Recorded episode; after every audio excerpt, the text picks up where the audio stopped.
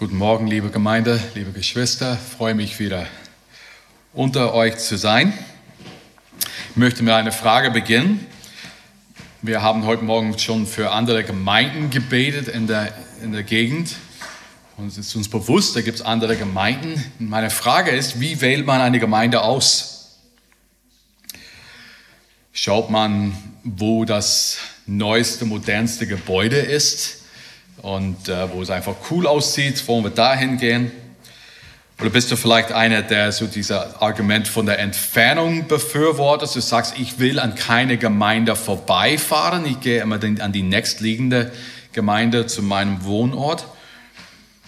Oder wählt man eine, wählt man eine Gemeinde aus aufgrund von den theologischen Schwerpunkten, äh, die, die dort vertreten sind? Übrigens, äh, habe ich vor ein paar Wochen mit jemandem geredet. Äh, ich habe ihm erzählt, dass ich ähm, hierher komme zu predigen und dass ich zwei, dreimal im Jahr hier bin und habe erklärt, ja, wo ist das denn? Ich habe erklärt, ja, ich glaube, das heißt, das ist in der Nähe von Sizilienstraße oder so. Und er sagt, ah ja, ich weiß, welche Gemeinde. Das ist doch eine kalvinistische Gemeinde, oder? Ich sage, hm, das würde ich so nicht beschreiben. Ich würde eher sagen, das ist eine biblische Gemeinde. Und also, das, äh, konnte ihn noch ein bisschen äh, zurechtlegen. Ähm, sucht man eine Gemeinde aus, wo die, wo die ganz super professionelle Musiker haben, wo sie die neuesten Lobpreislieder singen. Eine Gemeinde, wo, ja, ich fühle mich da einfach wohl, es ist einfach eine warme Atmosphäre. Der eine sagt, ja, ich mag die Gemeinde, weil sie nicht zu groß ist. Der andere sagt, ja, ich mag eine Gemeinde, die Gemeinde, weil es ist nicht zu klein.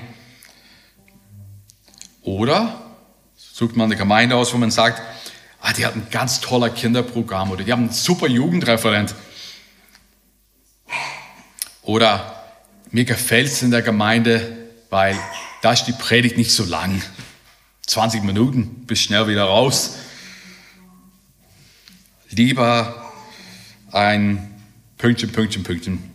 Also es gibt viele Gründe. Ich habe über die Jahre auch mit Leuten über verschiedene Gemeinden gesprochen und auch festgestellt, dass Leute aus verschiedenen Gründen dann eine Gemeinde aussuchen, ähm, wo ich glaube, für viele, dass es weniger um die theologischen Schwerpunkte geht und mehr um äh, andere Gründe, die genannt wurden. Aber die Frage stellt sich dann, hat eine Gemeindeleitung freier Hand zu entscheiden, wie eine Gemeinde aussieht oder was, was in der Gemeinde getan wird, wenn wir zusammenkommen. Ich meine, hat die Gemeindeleitung hier die Freiheit zu sagen, wisst ihr was, nächsten Sonntag anstatt einer Predigt, anstatt dass wir singen und dass wir beten, lasst uns einfach mal, wir machen mal ein bisschen Fitness zusammen hier. Na, machen die Stühle auf der Seite, spielen ein paar Lobpreis, Lobpreislieder im Hintergrund und äh, wir machen mal ein bisschen Fitness zusammen. Warum ist eine Gemeindeleitung nicht frei, einfach sowas zu entscheiden?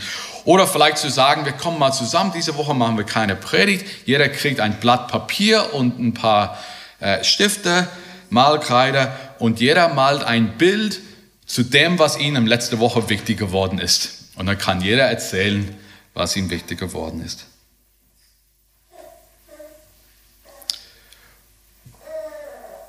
Ihr merkt, ich bin recht provokativ. Mal angenommen, die Gemeindeleitung entscheidet, wir schaffen mal das Abendmahl komplett ab, weil es im Programm einfach zu viel Zeit in Anspruch nimmt und wir brauchen mehr Zeit für die Anbetung. Und Abendmahl ist sowieso nicht mehr so zeitgemäß, wenn man so argumentieren würde. Ihr merkt, das ist provokativ, aber es hilft uns dann die Frage zu stellen, warum treffen wir uns als Gemeinde am Sonntag und warum treffen wir uns unter der Woche? Unter der Woche?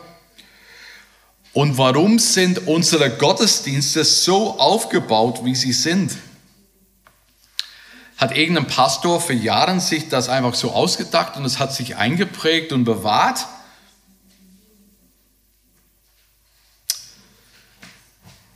als die neutestamentliche Gemeinde geboren wurde, es sind 3000 Leute am selben Tag in Jerusalem zum Glauben gekommen. Und was haben sie als nächstes getan? Wie haben diese 3000 Leute gewusst, was sie tun sollen? Diese Fragen werden wir heute beantworten und wir werden sehen, wie Gott seinen Willen für seine Gemeinde offenbart hat. Lass uns mal Apostelgeschichte 2 gemeinsam aufschlagen. Apostelgeschichte 2. Wer kann Apostelgeschichte 2, Vers 4 lesen, bitte? Ja?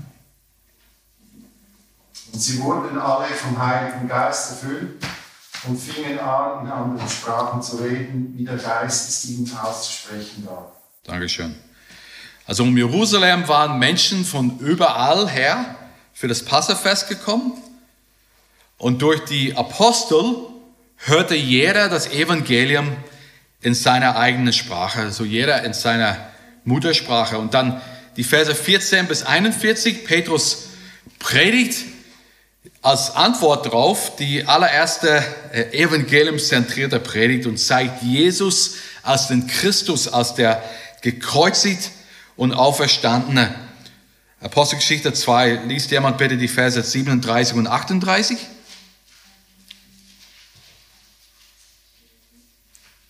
Als sie aber das hörten, drang es ihnen durchs Herz und sie sprachen zu Petrus und den übrigen Aposteln. Was sollen wir tun, ihr Männer und Brüder? Da sprach Petrus zu ihnen, tut Buße und jeder von euch lasse sich taufen auf den Namen Jesu Christi zur Vergebung der Sünden. So werdet ihr die Gabe des Heiligen Geistes empfangen. Dankeschön. Und dann heute möchte ich mich konzentrieren auf Apostelgeschichte 2 die Verse 41 bis 47. Es geht hier um die erste Gemeinde. Es waren ähm, zwölf Apostel, ich habe die Bibel hier jetzt, danke. Hab, ähm, zwölf Apostel, da waren bestimmt ungefähr 120 Gläubige zu diesem Zeitpunkt und dann die Pfingstpredigt von Petrus, da kamen dann 3000 Leute zum Glauben. So, man hat diese 12, die 120, 3000, die haben den Heiligen Geist bekommen. Und jetzt sind sie eine, eine Glaubensgemeinschaft, die zusammengekommen sind. Apostelgeschichte 2, Vers 41. Diejenigen, die nun bereitwillig sein Wort auf annahmen, ließen sich taufen und es wurde an jedem Tag etwa 3000 Seelen hinzugetan hinzugetan. Wo hinzugetan? Zu der bestehenden Glaubensgemeinschaft, zu den Menschen, die zum lebendigen Glauben in Jesus Christus gekommen sind. Und die trafen sich im Tempelvorhof, wo, wo die Heiden, wo die Nichtjuden sich treffen durften. Dort haben sie sich regelmäßig getroffen. Und diesen Textabschnitt zeigt uns die Praxis und Kennzeichen der Gemeinde damals und dasselbe gilt auch für uns 2000 Jahre später. Ich möchte lesen ab Vers 42. Und sie blieben beständig in der Lehre der Apostel und in der Gemeinschaft und im Brotbrechen und in den Gebeten. Es kam aber Furcht über alle Seelen und viele Wunder und Zeichen geschahen durch die Apostel.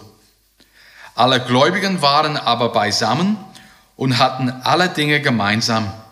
Sie verkauften die Güter und Besitztümer und verteilten sie unter aller, je nachdem einer bedürftig war.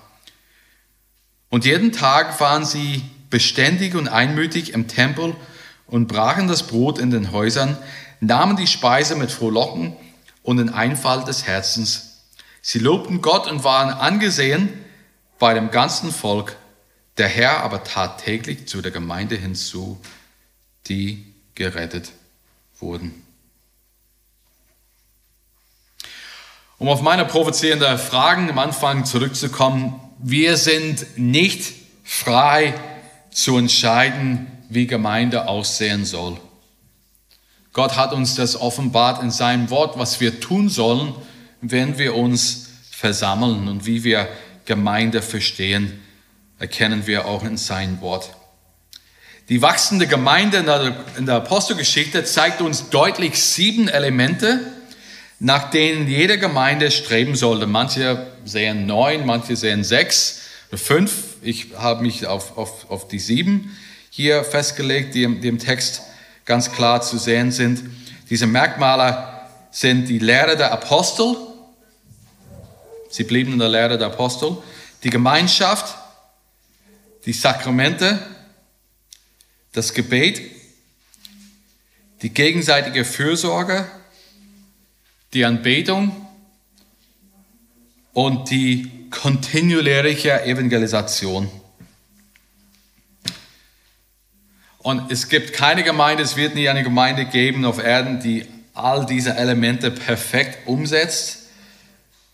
Aber das soll für uns ein Ziel sein, so eine Gemeinde zu sein, die so gekennzeichnet ist, zu dem Gemeindeleiter ihre Leute führen wollen. Was ist eine Gemeinde? Was ist eine Kirche? Ähm, wir denken oft an ein Gebäude oder vielleicht an eine Institution. Aber das biblische griechische Wort für Gemeinde, Ekklesia, heißt Herausgerufene. Ein, ein Volk, die, ein Volk, das, das aus der Finsternis in die Gemeinschaft seines Sohnes gerufen wurde. Und das Wort Ekklesia wird in unserer deutschen Bibel übersetzt als Versammlung oder Gemeinde oder Kirche. Kommt 114 Mal im Neuen Testament vor. Und im neutestamentlichen Sinn bezeichnet das eine Gruppe von Menschen, die gleichzeitig an einem Ort sind, um Gott anzubeten. In Matthäus 16, Vers 18 lesen wir, und ich sage dir auch, du bist Petrus, Jesus redet mit Petrus, du bist Petrus, und auf diesen Felsen will ich meine Gemeinde bauen, und die Pforte des Totenreiches sollen sie nicht überwältigen. Und Apostelgeschichte 2, 47, sie lobten Gott und waren angesehen bei dem ganzen Volk. Der Herr aber tat täglich die zur Gemeinde, zur Gruppe, die herausgerufen wurde, um Gott anzubeten, zur Gemeinde hinzu, die gerettet wurden.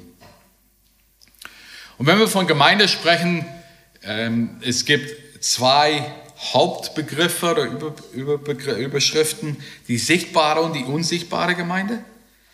Also die unsichtbare, die universelle Gemeinde ist der unsichtbare Leib der Gläubigen aller Zeiten alle, die wirklich in, Christen, in Christus sind.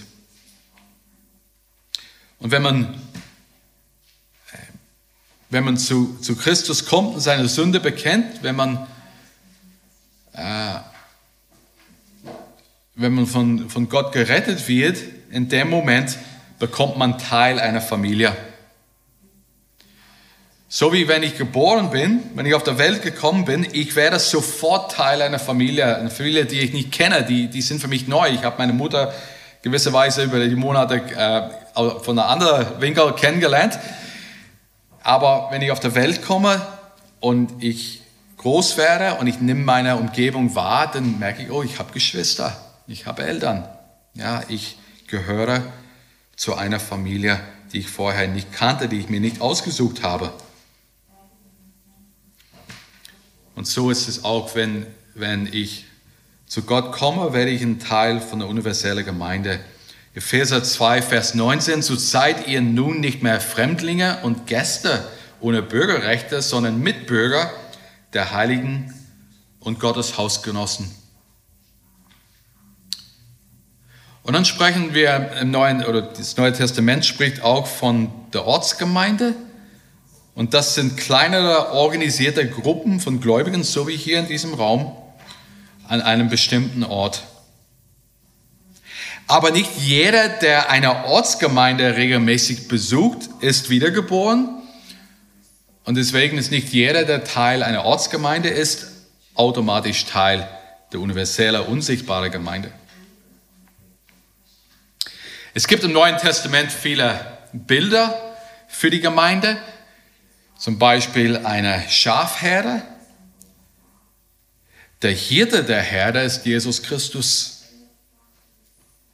So habt nun Acht auf euch selbst und auf die ganze Herde, in welche der Heilige Geist euch zu Aufsehern gesetzt hat, um die Gemeinde Gottes zu hüten, die er durch sein eigenes Blut erworben hat. Apostelgeschichte 20, Vers 28. Ein Bild für die Gemeinde, eine Schafherde. Ein anderes Bild ist eine Braut. Bei der Hochzeit des Lammes, da findet die Vereinigung der Gemeinde, die Braut Christi, mit Jesus Christus, der Bräutigam, statt. Offenbar 19, Offenbarung 19, Vers 7. Lasst uns fröhlich sein und jubeln und ihm die Ehre geben, denn die Hochzeit des Lammes ist gekommen und seine Frau hat sich bereit gemacht. So wie eine Frau ihren Mann liebt, liebt Christus die Kirche und hat sein Leben für sie hingegeben. Ein anderes Bild, was wir haben, ist ein Leib. Dieses Bild ist die Gemeinde, der Leib und Christus ist der Haupt des Leibes. Haben wir heute auch schon gelesen. Wenn ein, ein Glied leidet, 1. Korinther 12, so leiden alle Glieder mit.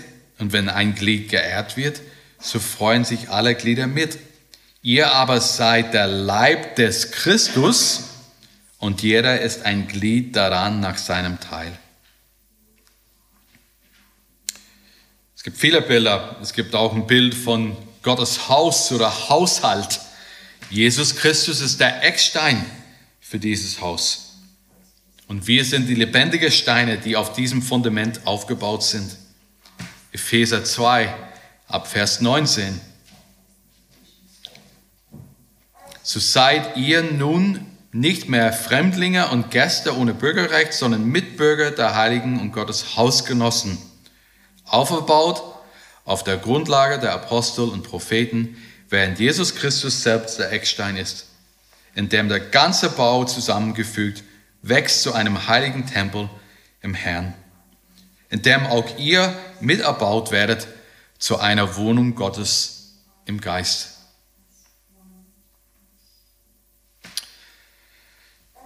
Ich bin tätig bei einem Netzwerk von ähm, Gemeinden. Wir unterstützen Gemeindegründungen. Und viele Gemeindegründungen beschäftigen sich irgendwann mit der Frage, ab wann sind wir nicht mehr ein Hauskreis und ab wann können wir uns wirklich Gemeinde nennen.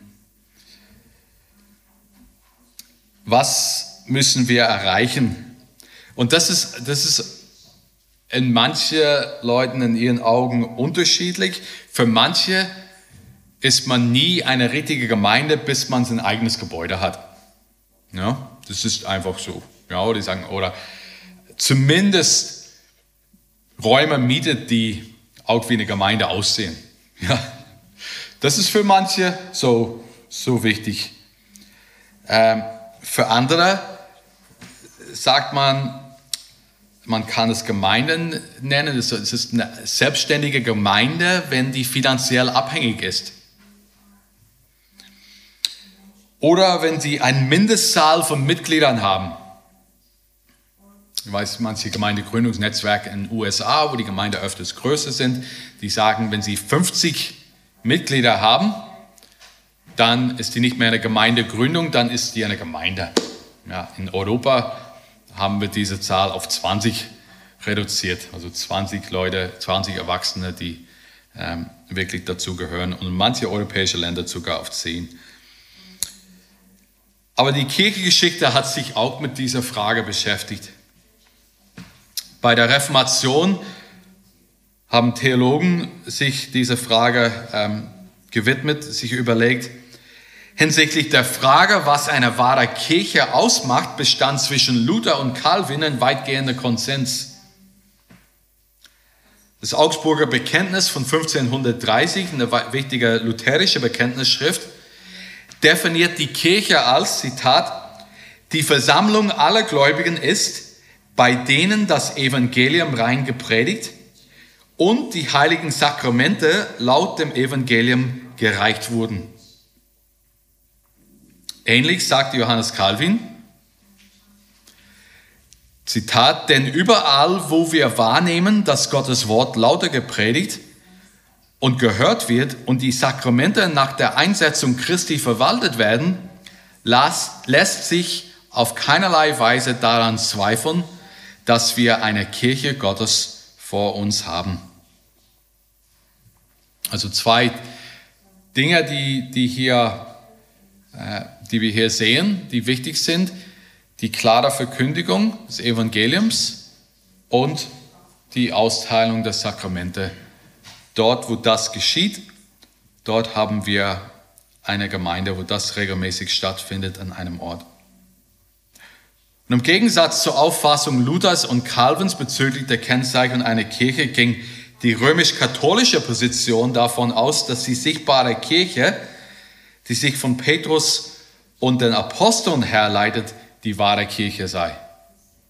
Also wo Jesus sagt auf, zu Petrus, ähm, auf diesem Felsen, auf diesem Bekenntnis werde ich meine Gemeinde bauen.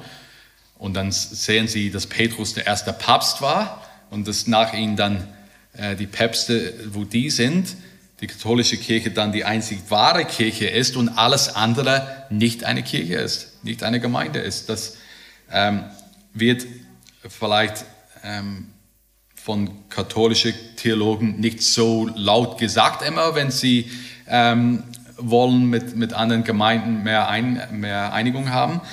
Aber das ist, was die Theologie sagt. Wir sind eigentlich eine rebellische Gruppe, die sich hier trifft, die nicht zur wahren Kirche gehört. Aber wo Gottes Wort gepredigt wird und wo die Sakramente praktiziert werden nach der Reformation, war das die Überzeugung, dass das eine wahre Gemeinde ist. Und im Neuen Testament ist das Wichtigste. Was sagt die Neue Testament über die neutestamentliche Gemeinde, wie sie auszusehen hat? Was soll die Ortsgemeinde bei ihrem Treffen tun?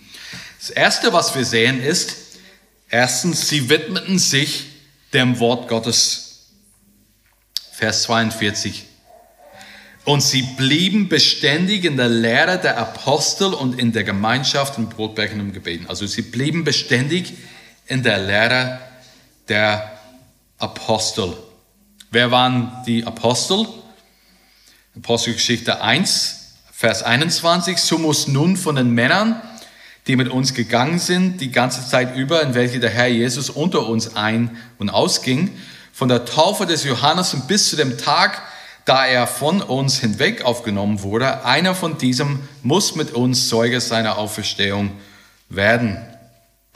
Also die Apostel, die Aufnahmekriterien als Apostel war, du musstest ein Augenzeugen von Jesus öffentlichen Dienst gewesen sein und du musst ein Augenzeuge von seiner Auferstehung sein, dass du als Apostel aufgenommen wurdest.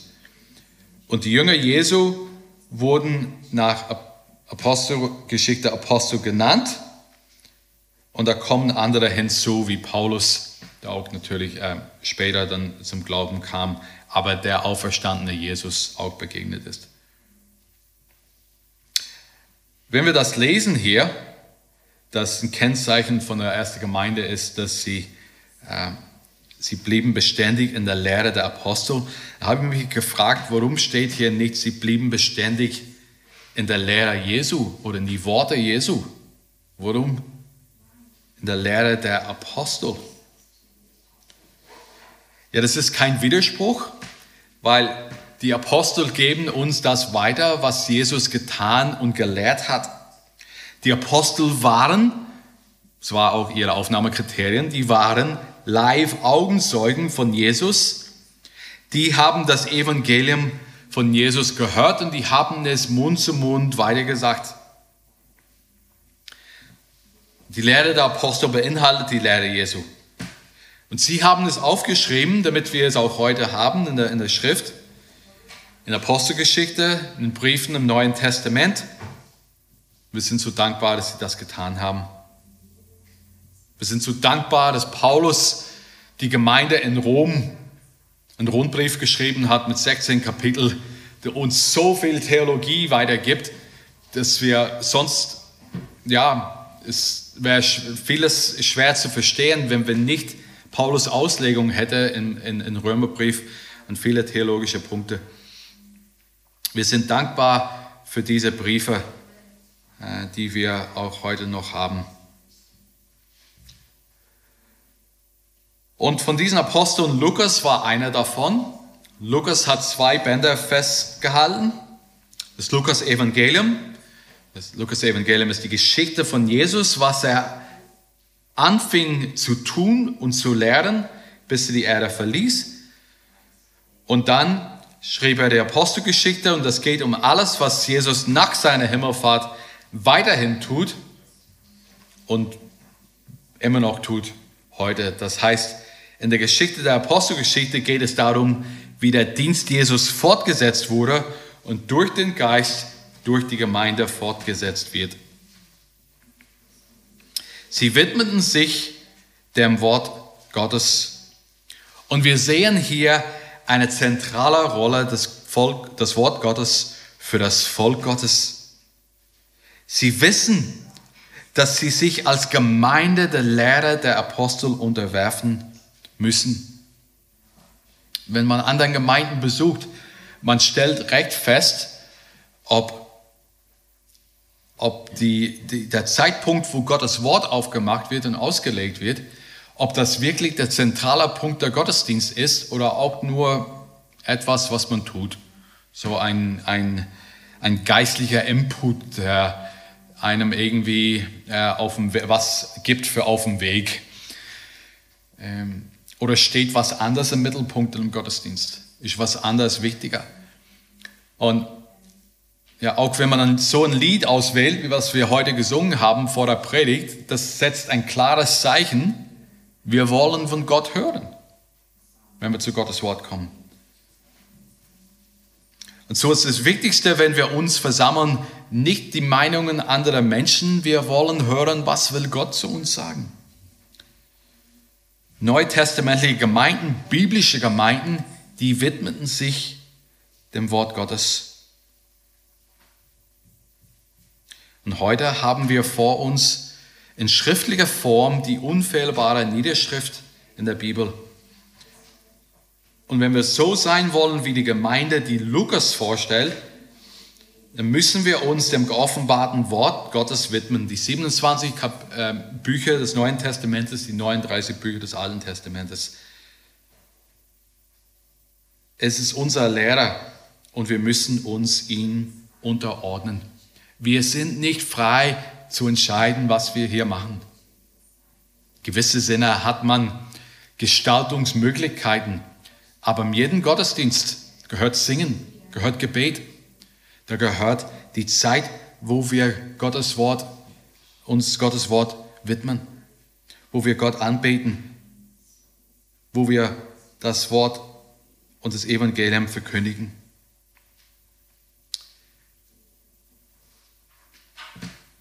Wir leben in einer Generation, in der die Predigt nicht beachtet wird. Eine Generation, in der Autorität im Allgemeinen missachtet wird. Und negative Veränderungen können in eine Gemeinde sehr schleichend eintreten. Zum Beispiel, wenn die Zeit, die der Lehrer des Wortes Gottes gewidmet wird, reduziert wird.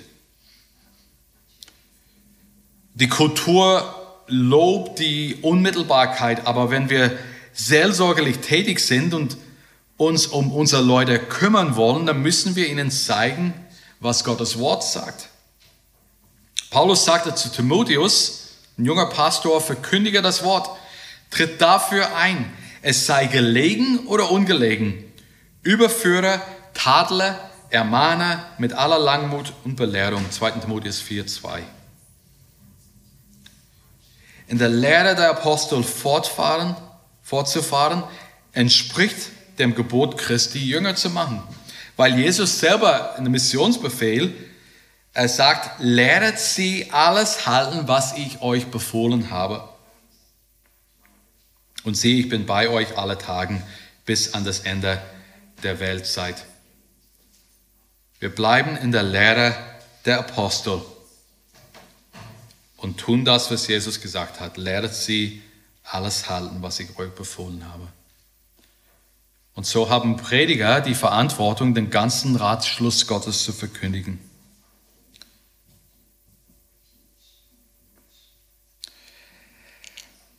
Die Lehrer der Apostel sind für uns in der Heiligen Schrift aufgezeichnet worden, damit die Kirchen durch die Jahrhunderte hindurch von falschen Lehren und dem Erliegen des Kulturendrucks, des kulturellen Drucks, der damals auf der Kirche lastete, bewahrt werden.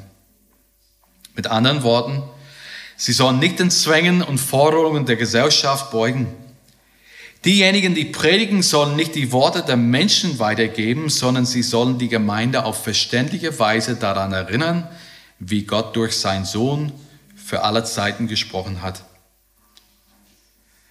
Gleichzeitig ist es wichtig, die Philosophien der Welt zu hören, zu verstehen und dann die Lehre der Heiligen Schrift zu vermitteln. Wir sollten niemals die Lehren des Evangeliums gegen eine neue, moderne, modische Bewegung eintauschen.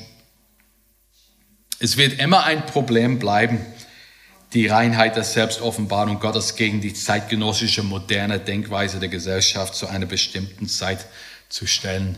Das Kreuz wird immer ein Hindernis sein für Leute. Wir müssen das Evangelium aber verkünden. Zweitens, sie widmeten sich der geschwisterlichen Gemeinschaft. Die anderen Punkte sind schneller, keine Angst. Sie blieben beständig in der Lehre der Apostel, Vers 42, und in der Gemeinschaft.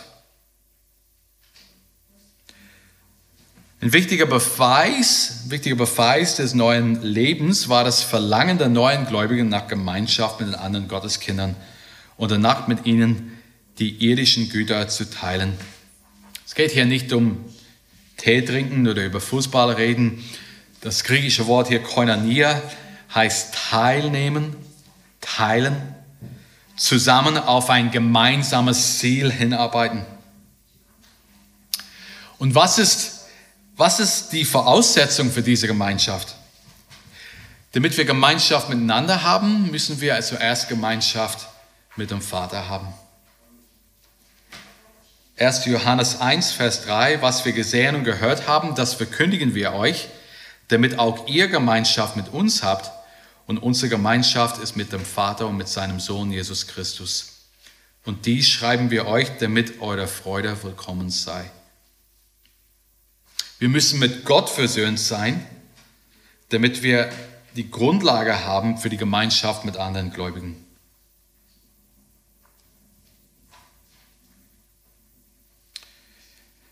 Die Gemeinschaft in der Apostelgeschichte war auch nicht perfekt. Sie wurde sogar auf die Probe gestellt, wie zum Beispiel bei Barnabas und Paulus, dass sie unterschiedlichen Meinungen waren bezüglich, wie es mit Johannes Markus weitergehen soll. Oder in Apostelgeschichte 2, als die Witwen vernachlässigt wurden und die mussten jetzt eine Lösung finden in der Gemeinde. Man, man merkt, äh, dort, dort waren auch Spannungen, auch in der neutestamentlichen Gemeinde. Es war auch Teil davon, wie sie gewachsen sind als Gemeinde. Ähm, wo schnelles Wachstum gibt, da gibt es oft Spannungen, da müssen Dinge geklärt werden. Da, da, da sind äh, auf einmal Themen, wo man gedacht, oh, da haben wir aber uns noch nicht drüber nachgedacht. Das ist einfach Teil von etwas, was wachsen was wächst. Und das gehört dazu. Wir haben in der, in der Corona-Zeit den Wert von Gemeinschaft neu entdeckt. Wir haben auch gelernt, dass YouTube kein Ersatz für die Gemeinde ist. Wenn ich viel unterwegs bin in verschiedenen Diensten, ähm, auf, auf Reisen, ich bin oft unterwegs, ich kriege dann von unserer eigenen Gemeinde, die predigt nicht immer, ich bin nicht da, aber ich versuche immer, die Podcast oder YouTube dann in der folgenden Woche zu hören. Ja, dass ich auch auf dem Laufenden bin, vor allem wenn ich wieder Predigtdienst dran bin, dass ich auch weiß, was, was vorher gepredigt wurde. Ähm, ich bin dankbar für diese technischen Möglichkeiten. Aber wir haben gelernt, YouTube ist kein Ersatz für die Gemeinde. Wir haben keine Gemeinschaft. Und biblische Christen suchen die Gemeinschaft mit anderen Gläubigen, auch wenn das nicht immer einfach ist. Drittens, die Gemeinde, die neutestamentliche Gemeinde, die widmeten sich dem Brotbrechen.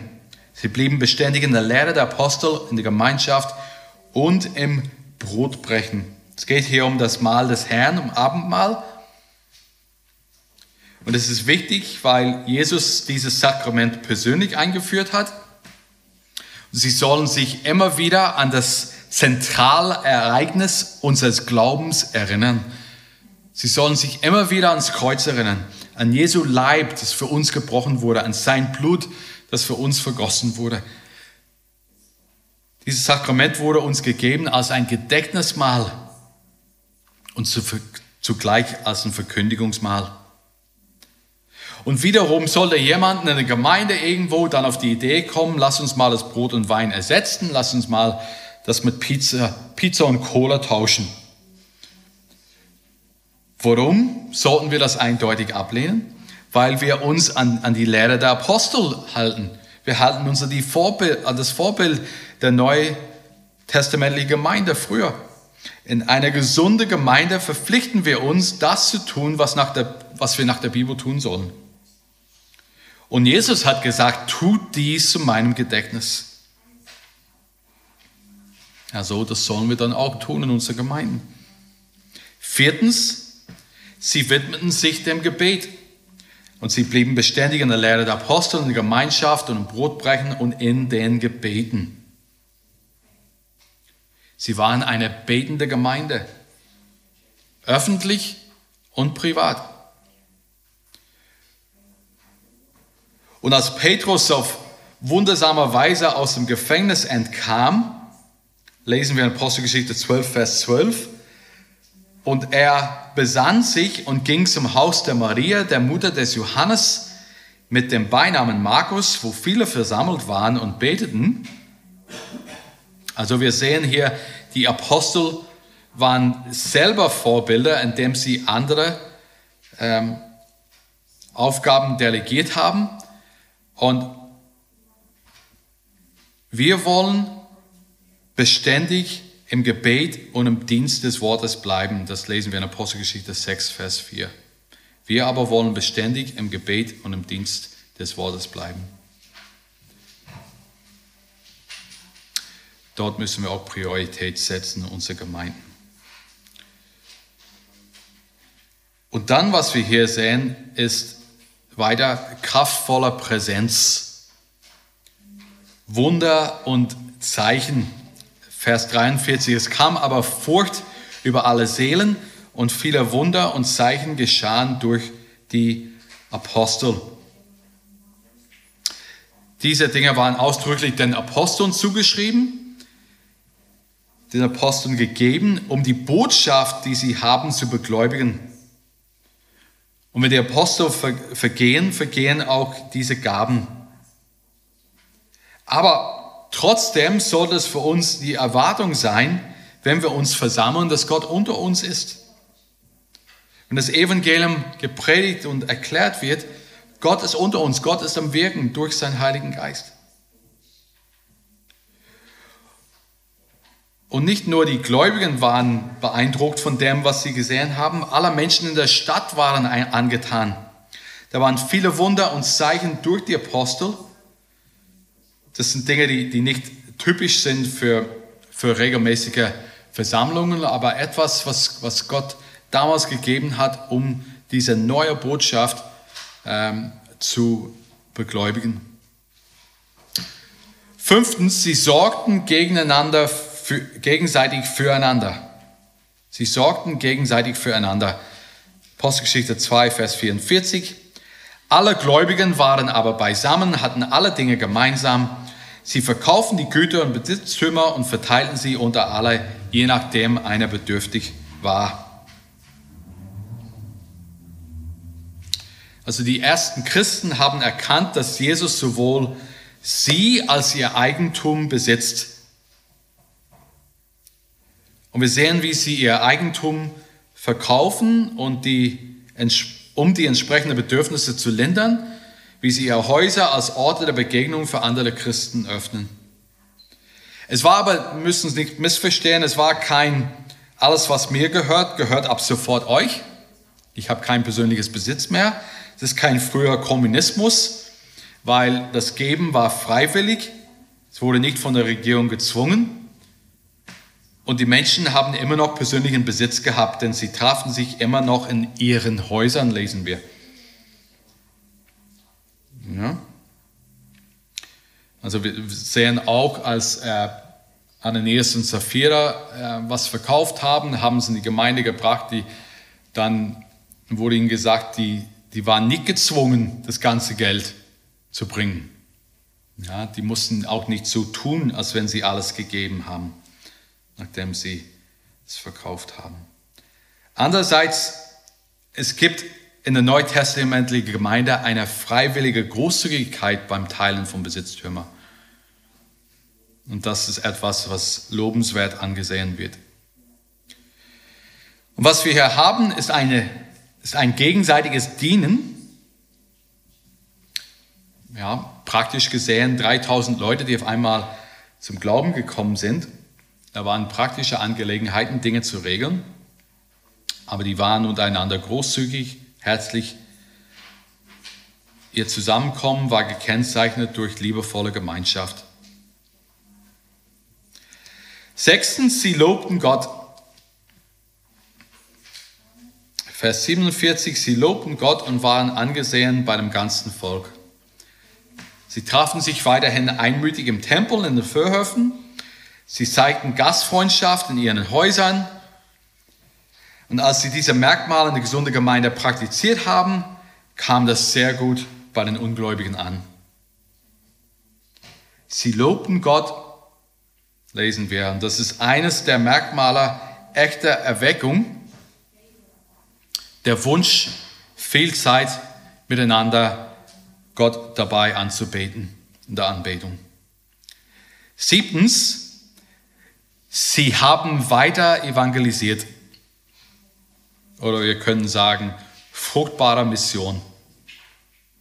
Vers 47, nein, Vers, ja, 47. Der Herr aber tat täglich die zur Gemeinde hinzu, die gerettet wurden.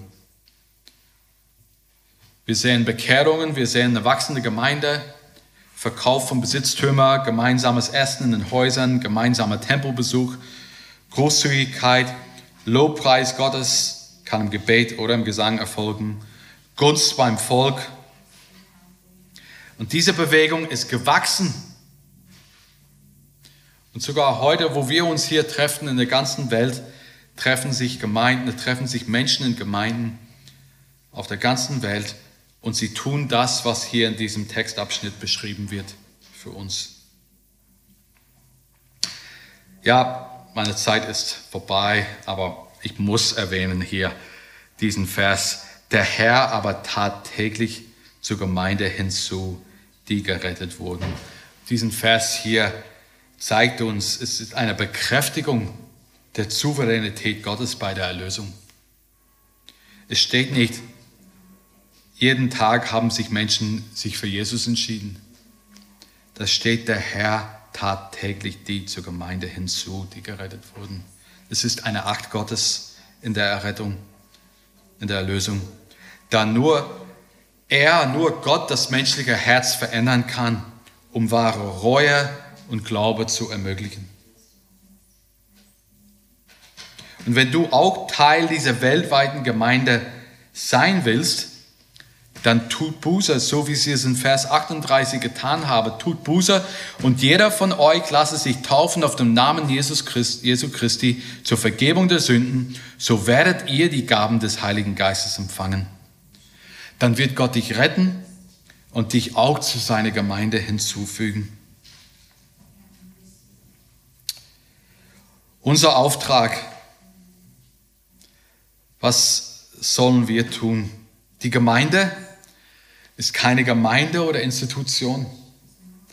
Sie ist eine universelle, unsichtbare Versammlung von geretteten Menschen wie du und ich, die sich regelmäßig in einer Ortsgemeinde versammeln. Und wenn die gute Nachricht des Evangeliums dich verändert hat, wenn Gott dich zu seiner Familie hinzugefügt hat, dann wirst auch du das Verlangen haben, dort zu sein, wo gesunde biblische Gemeinde gelebt wird. Du wirst ein Verlangen haben nach der Bibel. Du wirst ein Verlangen haben nach Gemeinschaft mit Geschwistern. Du wirst Verlangen haben, um die Sakramente zu empfangen. Du wirst Verlangen haben, mit Gott im Gebet zu sprechen, nicht nur privat, sondern auch öffentlich mit anderen zusammen. Du wirst Verlangen haben, für andere zu sorgen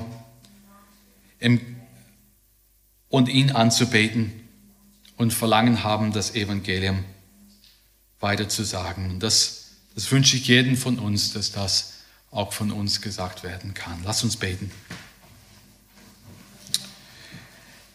Vater, wir danken dir für Jesus Christus, der auf diese Erde gekommen ist, dein Sohn, der sein Leben für uns gegeben hat,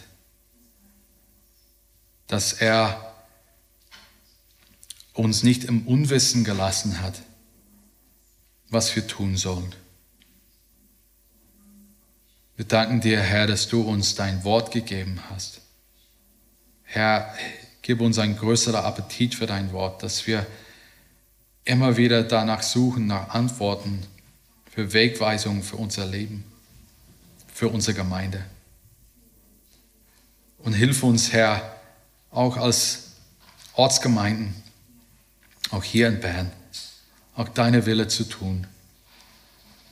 Herr, schenk eine warme, wohltuende Gemeinschaft untereinander. Herr, wo vielleicht Probleme sind oder Verletzungen sind, die mir nicht bekannt sind, die dir bekannt sind. Herr, wir bitten um Heilung, wir bitten um Vergebung. Wir bitten um Bereitschaft, auch einander zu vergeben. Und dass du, Herr, verherrlicht wirst. Und dass wir nicht im Wege stehen von, ja, von, von dem, was du tust. Du willst Gemeinde bauen. Zu deiner Ehre. Tu das, Herr, das bitten wir in Jesu Namen. Amen.